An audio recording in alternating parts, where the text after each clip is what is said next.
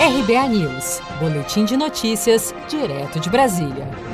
Segundo Bolsonaro, o governo não suportará pagar mais duas parcelas do auxílio emergencial no valor de 600 reais. Nesta segunda-feira, 22 de junho, o presidente Bolsonaro descartou a manutenção do auxílio emergencial no valor de 600 reais por mais de três meses. Ainda segundo o presidente, a equipe econômica está disposta a pagar mais duas parcelas do auxílio, mas em uma quantia menor que a atual. Apesar de declarar que o novo valor será negociado com a Câmara e o Senado, Bolsonaro foi enfático ao defender um valor abaixo do que é pago atualmente aos trabalhadores informais nesse período de pandemia. Essa proposta é contrária ao que o presidente da Câmara, Rodrigo Maia, defende. Para Maia, o valor do auxílio emergencial deve permanecer em 600 reais. Em coletiva de imprensa no último dia 16 de junho, Maia falou sobre a ampliação do benefício e a melhora no cadastro para evitar futuras fraudes. O governo encaminha a sua proposta.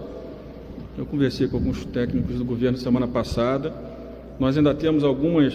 Ontem saiu no jornal de Goiás né, o cadastro de pessoas que, em tese, não deveriam ter tido acesso ao benefício. Você ainda pode ter uma vamos dizer, uma melhora desse cadastro, um filtro desse cadastro, mas o que a gente espera é que o governo encaminhe a sua proposta, sabendo que na Câmara nós vamos ter toda a liberdade para avaliar o que o governo encaminhar, mantendo ou mudando a proposta do governo. Segundo a Caixa Econômica Federal, até o momento o auxílio emergencial já foi pago a 64,1 milhões de pessoas, no valor total de 83 bilhões de reais, considerando a primeira, segunda e parte da terceira parcela do benefício.